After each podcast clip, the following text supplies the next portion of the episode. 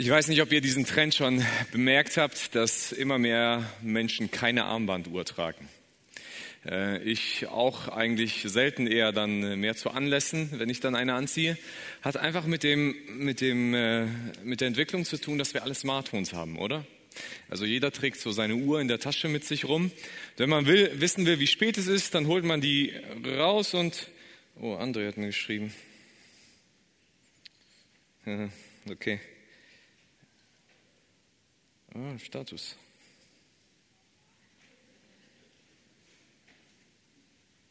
Wo waren wir nochmal? Vielleicht kennt ihr diese Situation. Mir passiert das immer wieder. Ich möchte eigentlich etwas an meinem Smartphone tun und eigentlich auf die Uhr gucken. Und da ploppt diese Nachricht auf. Und auf einmal bin ich bei der Nachricht und ich habe vergessen, auf die Uhr zu schauen. Obwohl die Uhr auf meinem Smartphone viel größer ist, die Anzeige, als die Nachricht, die da abgebildet ist. Ähm, ich glaube, wir Menschen, also ich persönlich bin sehr gut, abgelenkt zu werden. So ablenken passiert bei mir ganz einfach. Ich sitze manchmal an meinem Rechner und wundere mich selbst. Der fährt manchmal den Ruhezustand und dann mache ich den an und dann braucht er so 20, 30 Sekunden, bis ich das Passwort eingeben kann. Und in dieser Zeit denke ich, ich kann ja noch schnell was beantworten. Und dann fange ich an, was zu beantworten. und Dann merke ich, wie der Bildschirm schon wieder ausgeht weil die Zeit abgelaufen ist, wo ich das Passwort eingeben konnte. Ich mache den wieder an und denke, ich kann diese Zeit nutzen, ja noch schnell weiter zu schreiben. Ich schreibe weiter, bis ich merke, dass er wieder runterfährt. Und dann mache ich den ein drittes Mal an und dann warte ich, bis das Passwort auftaucht, die Eingabe und dann gebe ich das ein. So Ablenkungen passieren im Leben überall. Äh, vielleicht kennst du das noch aus Studienzeiten oder auch passierte immer wieder noch. Man, man guckt einen Film äh, und hat den Film zu Ende geguckt und denkt sich, ja, danach habe ich eigentlich vor, noch was zu lernen oder zu lesen oder ich muss noch was arbeiten, aber man seppt noch kurz durch und denkt sich, ja, läuft sowieso nichts Interessantes. Ah, eine Doku über Seegurken. Hört sich interessant an. Äh, und schon ist man wieder weg von dem, was man eigentlich tun wollte. Also ablenken ist so eine, so eine Sache, ne? passiert ständig irgendwo im Leben. Aber das Ding ist, wenn man ein Ziel verfolgen will und ständig abgelenkt wird, dann kriegt man das Ziel irgendwann nicht mehr erreicht.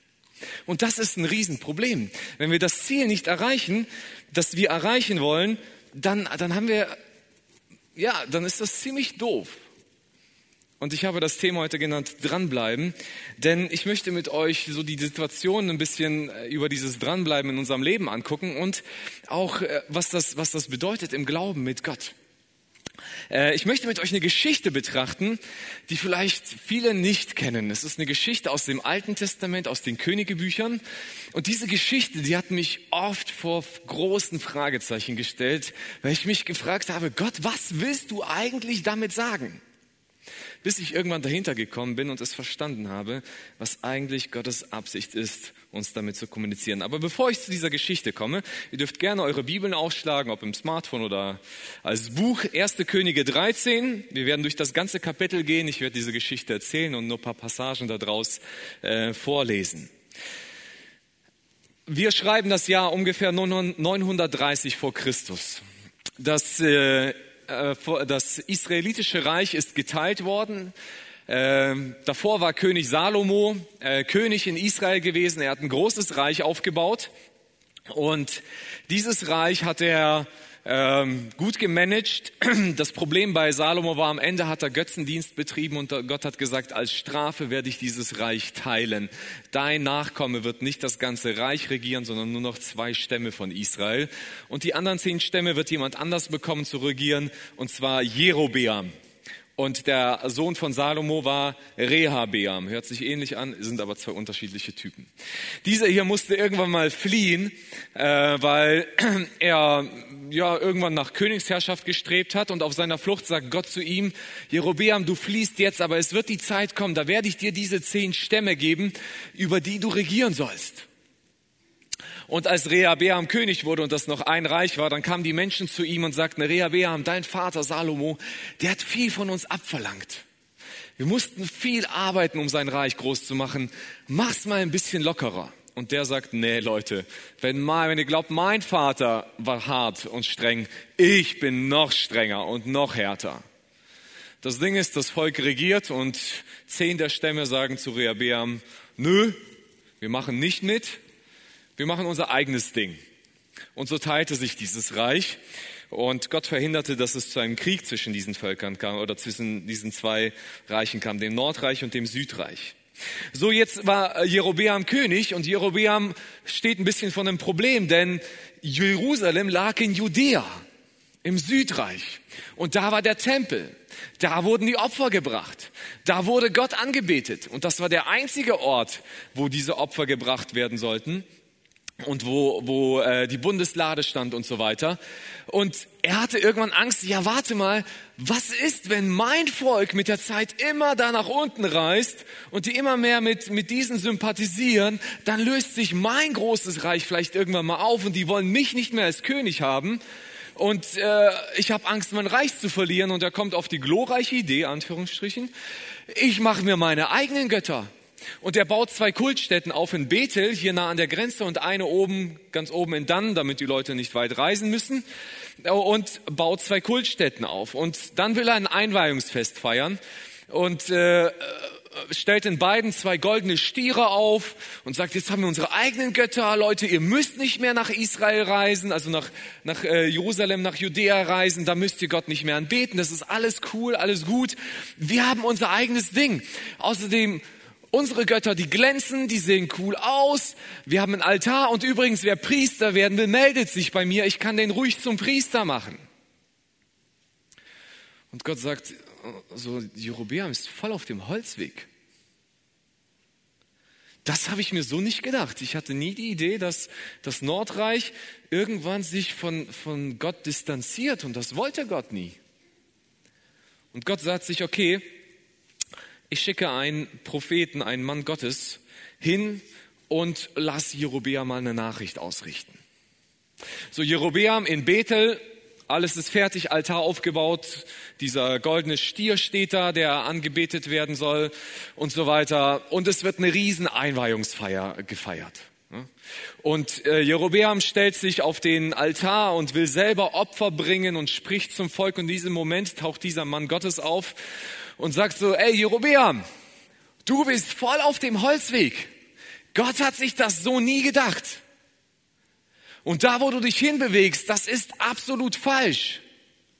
Und das, was du hier tust, diese fremden Götter zu anbeten, es wird eine Zeit kommen, da werden die Priester, die hier diese fremden Götter angebetet werden, selbst auf diesem Altar geschlachtet werden. Und dieser Altar, der wird zerbrechen und der wird in zwei Hälften zerfallen und die, das Opfer und, und das Fett der Tiere wird auf den Boden mit der Asche fallen und es wird irgendwann ein König auferstehen, der wird diese Ordnung Gottes wiederherstellen. Ihr könnt euch vorstellen, wie Jerobeam drauf war. Er war nuts, so amused, ähm, wenn da so einer kommt und so eine Party crasht. Und Jerobeam streckt die Hand aus und sagt, ergreift ihn. Und in diesem Moment wird seine Hand steif wie ein Stock. So, also, so, ne? also nicht, nicht mehr zu sich ziehen können. Und dann zerbricht der, der Altar und alles, was auf dem Altar ist, fällt auf den Boden und liegt auf dem Boden kaputt zerbrochen hin. Alle Leute greifen sich an den Kopf. Was passiert gerade? Nur Jerobeam steht so, weil er kann seinen Arm nicht bewegen. Äh, ist heute noch total herausfordernd. Oder so Smartphone, linke Hand wahrscheinlich und dann vielleicht als Happy Stick, ich weiß nicht. Äh, aber er kann den Arm auf jeden Fall nicht bewegen und er merkt, ey, Gott ist am Wirken. Das war nicht nur ein Spruch von einem Mann, sondern das kommt wirklich von Gott. Und er wendet sich an diesen Mann Gottes und sagt, ey, kannst du bitte Gott bitten, dass er meinen Arm wieder normal macht? Und dieser Mann Gottes tut es und Jerobeam kann seinen Arm wieder bewegen.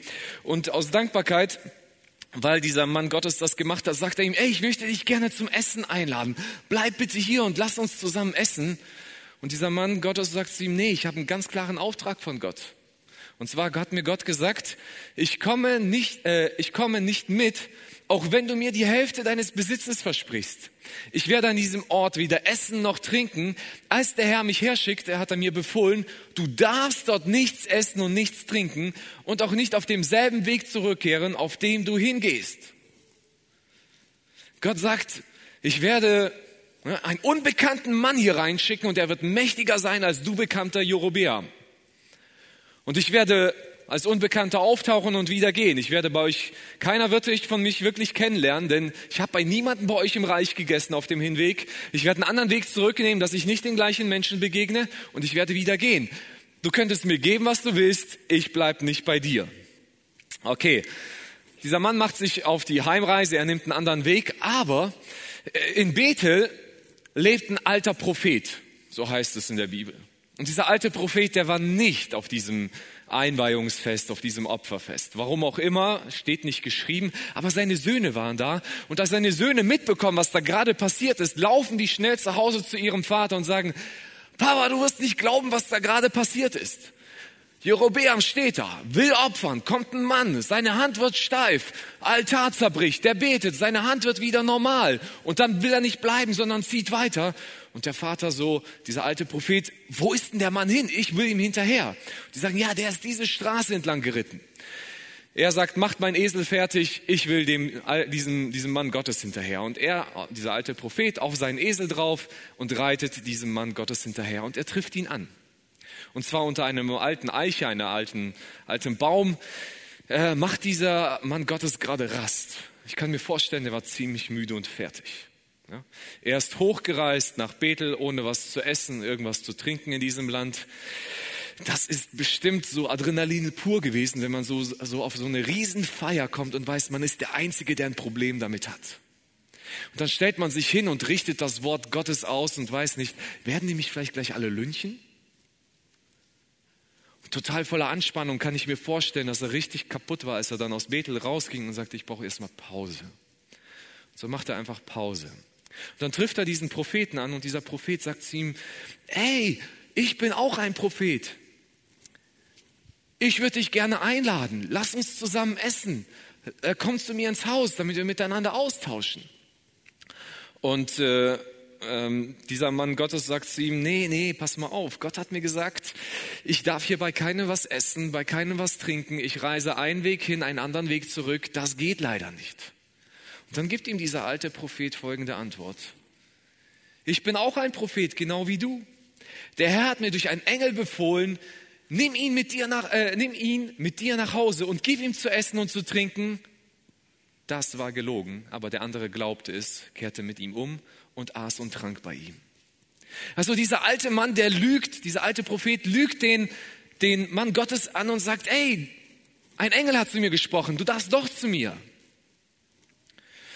Und dieser Mann Gottes glaubt ihm und sagt, ja, okay, wenn das so ist, über so eine Pause, ein bisschen Erholung und Essen, würde ich mich sogar sehr freuen. Habe ich kein Ding mit.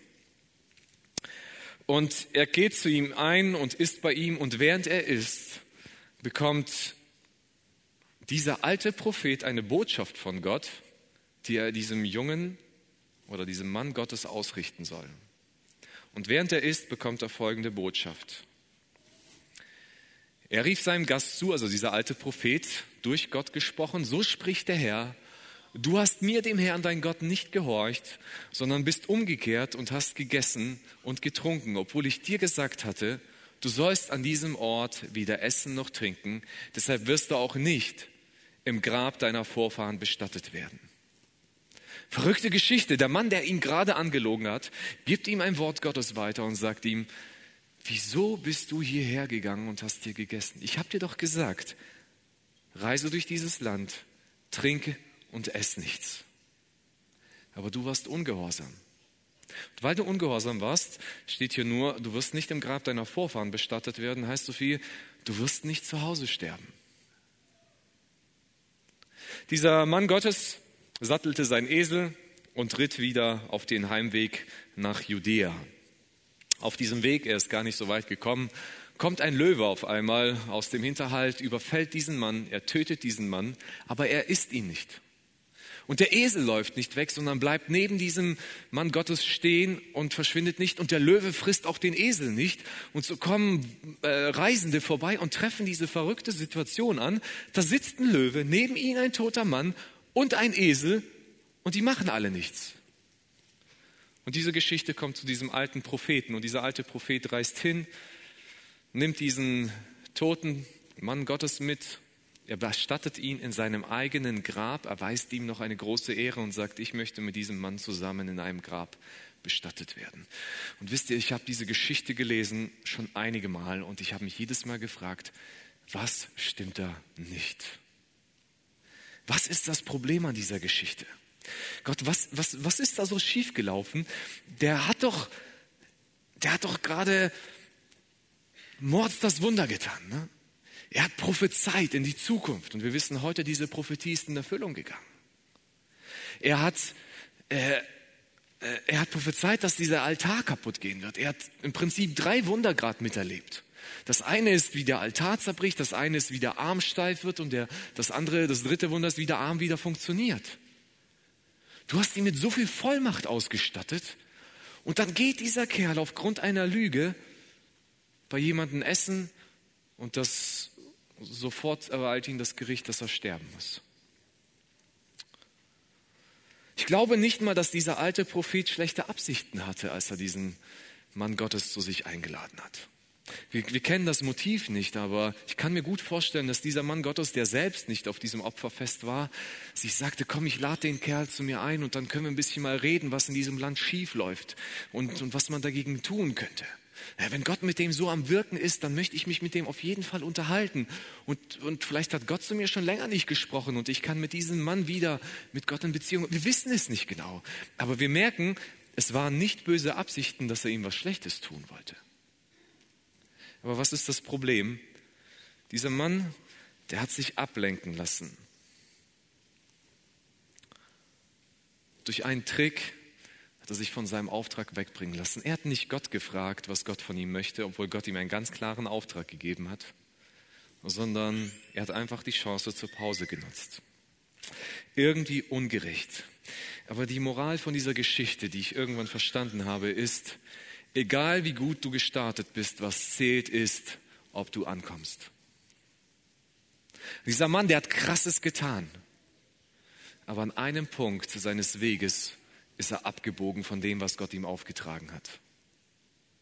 Und dieses Wegkommen von dem Weg, das hat ihm zu Fall gebracht. Habt ihr schon mal mitbekommen, dass ein, dass ein Marathonläufer einen Preis bei den Olympischen Spielen bekommen hat, weil er den besten ersten Kilometer gelaufen ist? Er war der Allerschnellste im ersten Kilometer. Er hat das Allerbeste gegeben im ersten Kilometer. Nein, hat noch keiner einen Preis für bekommen, sondern nur die, die da angekommen sind.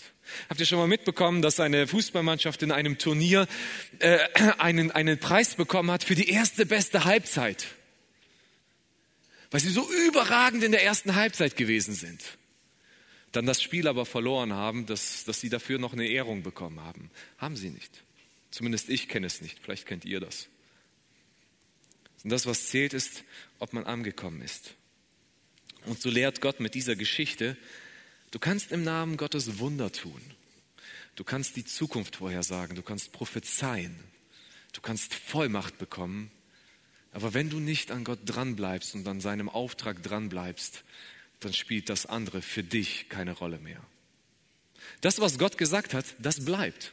Ne? Die Prophetien, die der Mann ausgesprochen hat, die sind nicht hinfällig geworden. Die Wunder, die er gewirkt hat, die hatten ihre Wirkung.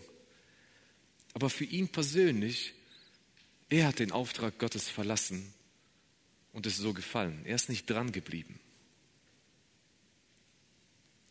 Wenn du den Kurs verlässt und wenn du nicht an dem Auftrag Gottes dran bleibst, dann zählt das Ganze nichts mehr. Warum erzähle ich das Ganze? Machen wir das mal ganz praktisch für uns. Wenn ich dir heute anbieten würde, du kriegst eine Million Euro von mir, wenn du deinen Glauben aufgibst wenn du aufhörst, Gott zu lieben und wenn du an Gott, wenn du Gott nicht mehr nachfolgst. Du kannst weiter zur Kirche gehen. Du kannst weiter Hauskreise besuchen, ist kein Ding. Aber Hauptsache, du glaubst an Gott nicht mehr. Würdest du dieses Angebot annehmen? Ich würde es nicht tun. Denn mein Glaube und mein Gott ist mir wertvoller als alles Geld dieser Welt. Wisst ihr, und das hat dieser Mann Gottes auch getan. Als Jerobeam zu ihm sagt, kehr zu mir ein und ess mit mir, da sagt er zu ihm, ey, du könntest mir die Hälfte deines Reiches geben. Ich werde nicht mit dir essen. Die Hälfte des Reiches, wisst ihr, was das bedeutet? Das heißt, du machst mich genauso mächtig wie dich. Es gibt nicht mehr die Nummer eins Jerobeam, sondern es gibt Nummer eins und nochmal Nummer eins. Wir sind beide genauso mächtig. Selbst wenn du mich auf den gleichen Rang stellen würdest wie dich, ich würde das Angebot nicht annehmen. Sorry, Gott hat mir gesagt, ess bei keinem. Und ich werde es auch nicht tun. Aber dann passierte es, dass dieser Mann sich hat einfach ablenken lassen. Und diese Ablenkung, die vielleicht bewusst oder unbewusst geschah, brachte ihn von seinem Auftrag weg. Und so hat die Bedeutung davor keine Rolle. Das ist übrigens, glaube ich, ich persönlich glaube ich, eine Analogie zum, zu Jerobeam, dem König selber. Jerobeam wurde nämlich nicht einfach nur von Menschen gewählt, sondern Gott hat ihm prophezeit, ich will dir das Nordreich geben.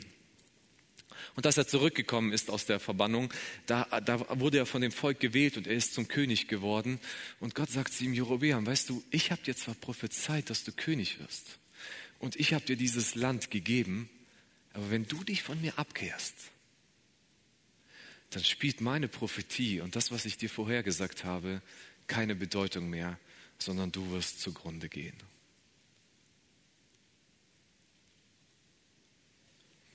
Und das ist eine Geschichte, aus der wir lernen können. Wie sieht es bei uns aus? Wenn Jesus Menschen in die Nachfolge ruft, dann macht er das nicht einfach nur so, damit sie hier dahin dümpeln, bis sie in den Himmel können. So im Sinne von, jetzt glaubst du ja an mich, jetzt bist du gerettet, du kommst in den Himmel, versteck dich in irgendeiner Ecke und warte, bis die Zeit da ist, dass du in den Himmel darfst. Ne? Bloß nicht auffallen. Ne? Bloß nicht auffallen. Ich weiß nicht, ob ihr die Zeichentrickfilm Die Pinguine aus Madagaskar kennt. Das ist so ein Zeichentrickfilm, da geht es so vier Pinguine, die versuchen aus einem Zoo zu fliehen und jedes Mal zur Ablenkung heißt es dann, wenn sie ihren Tunnel graben, lächeln und winken. Hm? Ich habe so manchmal das Gefühl, so sind Christen.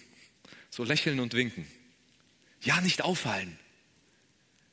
Unsere Mission darf nicht aufgedeckt werden. Aber Gott hat uns einen Auftrag gegeben. Gott möchte, dass wir etwas in dieser Welt bewegen dürfen.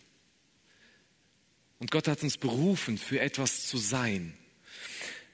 Wir haben es gerade schon in unterschiedlichen Ausdrücken gehört. Ne? Mit Jesus ähnlicher zu werden, Gott nachzufolgen, ihn zu verherrlichen. Jesus hat es mit anderen Worten formuliert, was alles in die ähnliche Richtung geht. In Matthäus 7, äh, 22 wurde Jesus mal gefragt, was ist denn das Wichtigste in der Beziehung zu Gott? Und Jesus sagte, du sollst den Herrn, deinen Gott, lieben von ganzem Herzen, mit ganzer Hingabe und mit deinem ganzen Verstand. Dies ist das größte und wichtigste Gebot. Ein zweites ist ebenso wichtig, liebe deinen Mitmenschen wie dich selbst. Gott hat den Auftrag gegeben, sagt, du sollst als allererstes mich lieben. Und dann auch deine Nächsten zu lieben. Wisst ihr, ich glaube, der Satan ist sehr trickreich, wenn es darum geht, uns abzulenken von diesem Auftrag. Und ich habe das Gefühl, Satan hat bei diesem Auftrag einen Trick angewandt, auf den viele Christen reinfallen. Und zwar, sie haben sich diesen Auftrag zu Herzen genommen, was sie aus ihm gemacht haben. Das ist ja ein aktiver Auftrag. Wir sollen etwas tun und haben daraus einen passiven Auftrag gemacht. Sie haben einfach mal die, die Idee dahinter genommen und sie passiv umgedreht. Ich habe es mal umformuliert. Klingt sehr ähnlich, ist aber groß unterschiedlich. Und zwar heißt es dann, du sollst den Herrn, dein Gott, nicht hassen. Du sollst ihn nicht entehren, ihn nicht beleidigen mit Worten und Taten. Dies ist das größte und wichtigste Gebot. Ein zweites ist ebenso wichtig. Hasse nicht deinen Mitmenschen, weil du dich auch nicht hast. Klingt recht ähnlich, oder? Ist aber wesensunterschiedlich, wie es nur sein kann. Das eine ist bedeutet, guck ja nicht, dass du etwas falsch machst und das andere bedeutet, mach bitte das Richtige richtig. Und das zu leben ist viel einfacher. Ich, ich versuche irgendwie durchs Leben zu dümpeln und nichts falsch zu machen. Ich nehme keine Drogen, ich töte keinen, ich begehe keinen Ehebruch, ich belüge möglichst keinen, ich bin ein feiner Christ. Alles okay. Ja? Auch zu meinen Nachbarn. Ich habe keinen Nachbarschaftsstreit, ich, ich tue dir nichts Schlechtes und äh, oder meinen Arbeitskollegen. Der ist zwar nicht immer nett zu mir, aber ich äh, lege ihm bewusst keine Steine in den Weg, aber wenn es darum geht, ihm zu helfen, naja, er muss schon selbst seinen Bart ausbaden, dass er sich eingelassen hat. ist nicht mein Ding. Ich glaube, es ist sehr einfach, diesen Auftrag in der Negativformel zu leben. Ist aber wesentlich unterschiedlich. Das eine, wie gesagt, bedeutet nichts falsch zu machen. Das andere bedeutet etwas richtig zu machen. Jesus gibt uns ein Beispiel dafür, dass er mit dieser Art und Weise ein Problem hat. Und zwar mit der Gemeinde in Ephesus. In Ephesus ist eine Gemeinde, die hat Paulus mal selber gegründet oder mit aufgebaut. Und diese Gemeinde, da war er selbst einige Jahre und hat mitgewirkt und gelehrt. Die hat große Krisen durchgelebt. Und irgendwann, keine Ahnung, jetzt 20, 20 30, 40 Jahre später, bekommt diese Gemeinde wieder einen Brief. Und zwar nicht von Paulus, sondern direkt von Jesus. Und zwar übermittelt über Johannes den Jünger.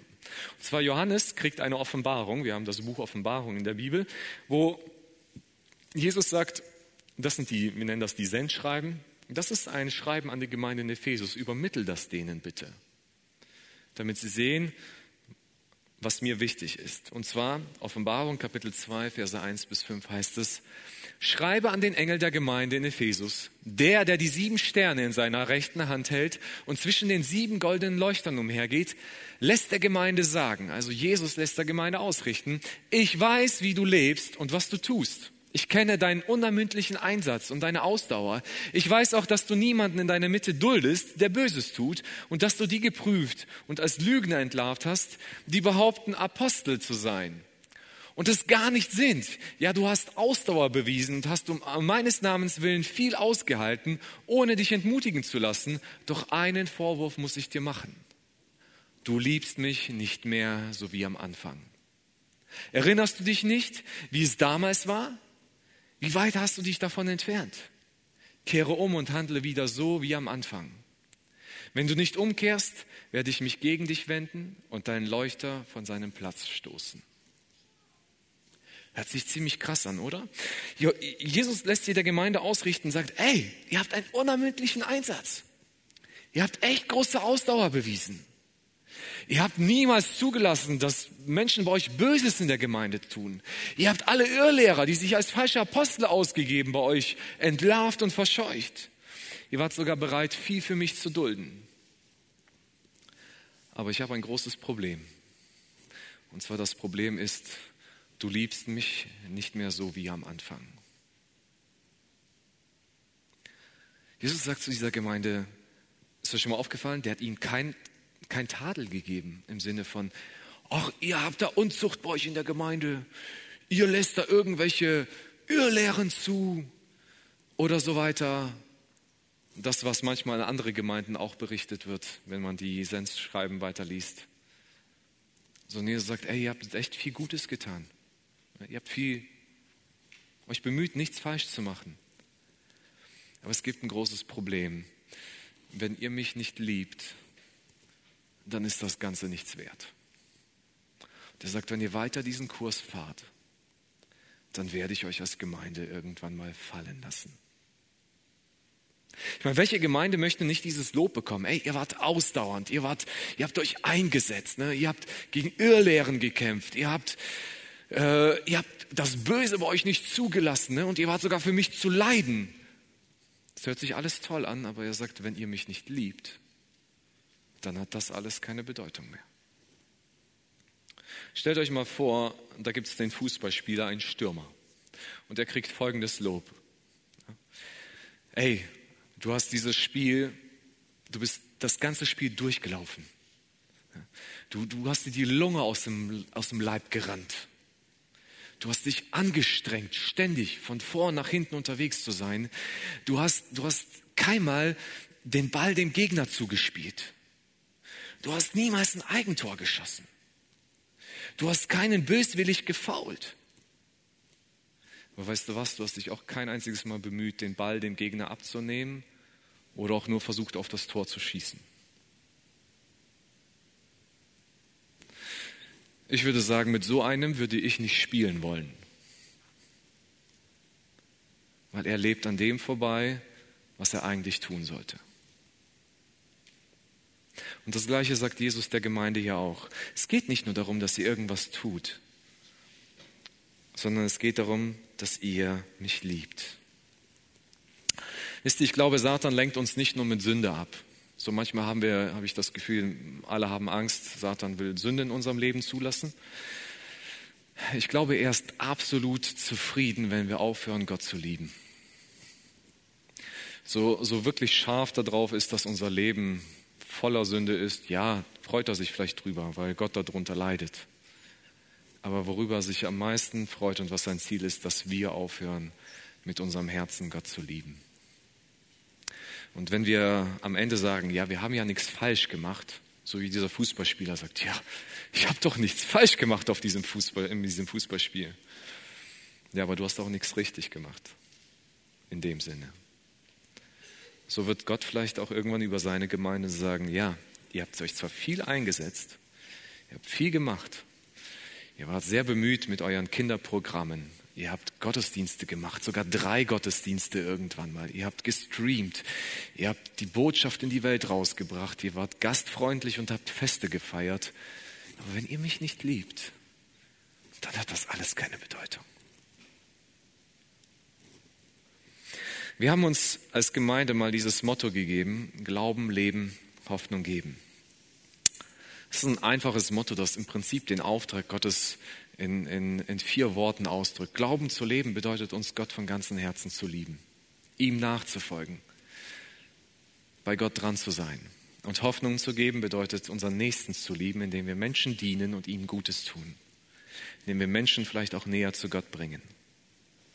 Und dieser Auftrag, wie können wir den als Gemeinde leben?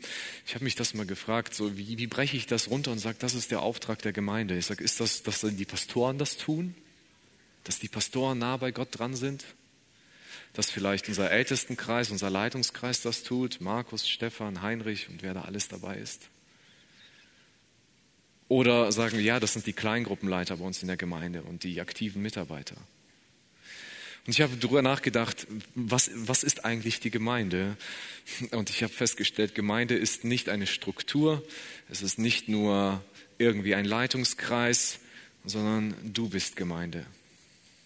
Wenn du Gott nachfolgst, bist du Gemeinde. Und wenn wir Glauben leben und Hoffnung geben wollen, dann bedeutet das, dass ich das tun muss, jeder einzelne von uns.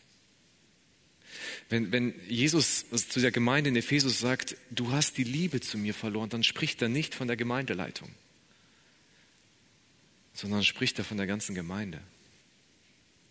Und wenn wir den Auftrag Gottes leben wollen, dann ist das ein Auftrag, der, der uns gehört, der jedem Einzelnen von uns gehört. Wir müssen dranbleiben. Ich muss dranbleiben. Du musst dranbleiben. Dann leben wir das, was Gott sich für uns gedacht hat. Wie kann das ganz praktisch aussehen? Es hört sich ja immer, ja, sag ich mal, wenn gerade wenn wir von Liebe reden, dann kann ja alles Mögliche drinstecken.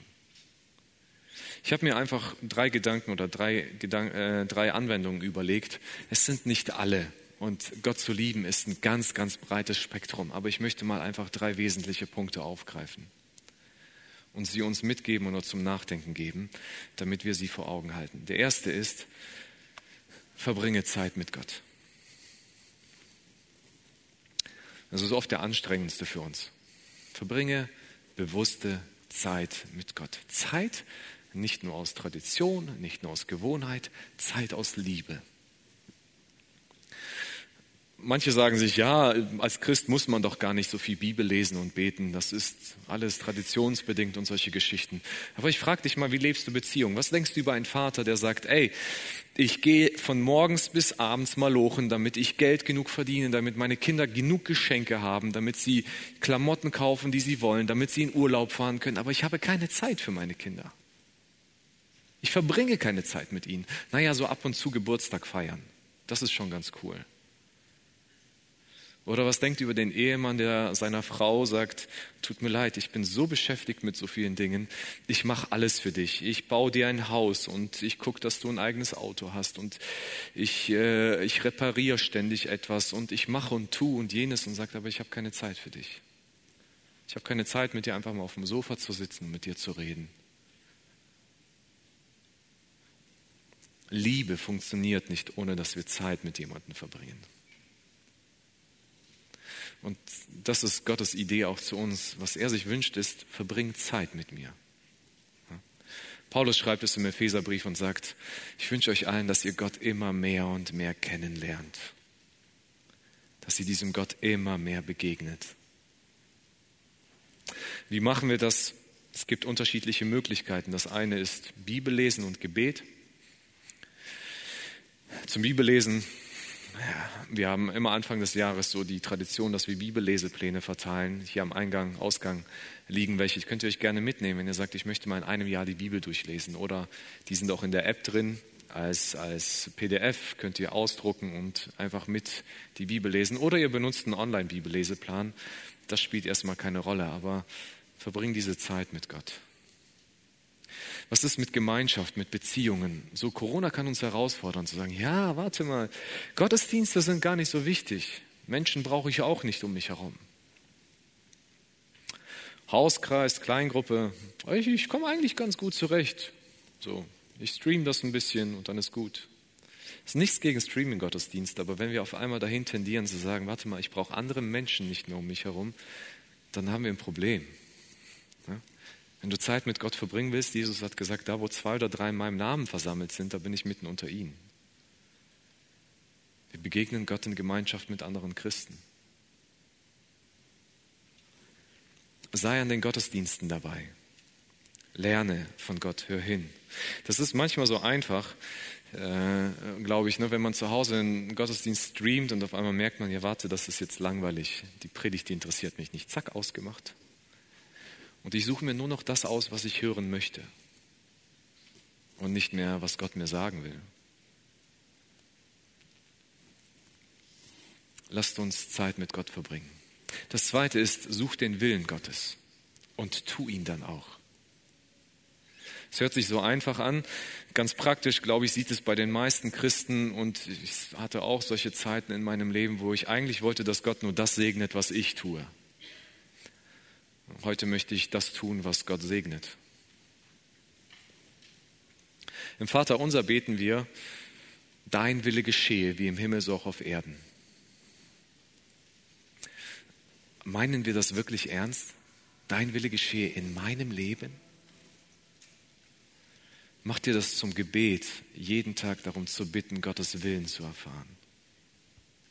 Und das ist gar nicht so schwer, wenn du Zeit mit Gott verbringst und darum bittest, dass Gott dir seinen Willen offenbart, der wird ihn dir zeigen. Natürlich nicht, ob du die gelbe oder grüne Tapete in dein Haus reinmachen willst. Das ist Gott vielleicht gleichgültig. Aber er wird dir bei den wichtigen Dingen zeigen, was du tun oder nicht tun solltest. Und das dritte ist, tu Gutes. Gott stellt dem Menschen in den Weg. Und du kannst diesen Menschen Gutes tun. Egal wo und wie. Vielleicht ist es dein Nachbar, dein Arbeitskollege. Vielleicht ist es eine nette Grußkarte. Vielleicht weißt du, ey, dieser Arbeitskollege, der, der hat schon immer eigentlich so eine Einsamkeit in sich verspürt und suchte immer das Gespräch auf dem Flur oder in der Kantine. Und jetzt ist, jetzt ist der Lockdown und er hat Homeoffice und du weißt, eigentlich ist er einsam. Ruf ihn doch mal einfach an oder schreib ihm eine nette Nachricht. Manchmal ist es sogar in der eigenen Familie. Die Kinder den Eltern, die Eltern den Kindern, dem Ehepartner was Gutes zu tun. Nicht immer mit dem Gedanken, dass ich sofort etwas zurückbekomme, sondern einfach, weil Gott es möchte. Ich glaube, es gibt noch viele Dinge, wie wir die Liebe zu Gott ausdrücken können, aber das sind einige davon. Lass uns bewusst machen, Glaube und Nachfolge ist kein Sprint, es ist ein Marathon. Deswegen ist Dranbleiben wichtig. Bei einem Marathon steige ich nicht aus und mache mal zwei Tage Pause, sondern ich bleibe da dran, bis ich am Ziel bin. Lasst uns eine Gemeinde sein, die dran bleibt an unserem Auftrag, Gott zu ehren, Gott zu lieben. Und gerade in dieser herausfordernden Corona-Zeit, wo wir Distanz und viele andere Dinge haben, lasst uns das leben.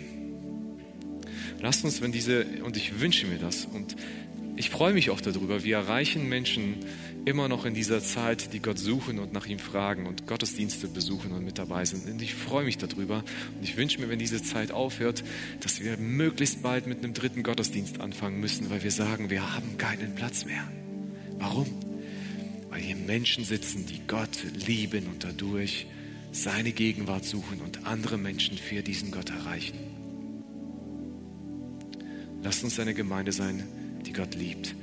Lasst jeder Einzelne von uns sein, dass wir Gott lieben. Lasst uns achtsam sein, dass wir uns nicht ablenken lassen, sondern dass wir unseren Auftrag leben, unseren Glauben zu leben und Hoffnung zu geben.